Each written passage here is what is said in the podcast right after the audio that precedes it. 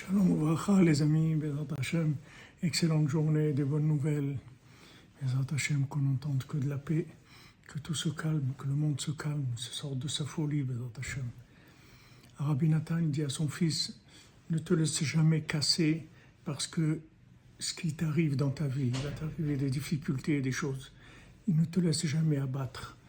Continue à te renforcer et avance parce que tous les gens qui ont réussi dans leur vie, s'ils s'étaient laissés abattre, ils n'auraient pas réussi. C'est-à-dire que dans, sur les chemins de la réussite, on est obligé d'être attaqué, embêté, persécuté, tout ce qu'on veut. Il ne faut pas lâcher, il faut à chaque fois se renforcer. Et ceux qui se renforcent, ils sont sûrs qu'ils vont réussir, ils sont sûrs qu'ils vont gagner. Mais c'est le chemin de la réussite, on ne peut pas éviter ça.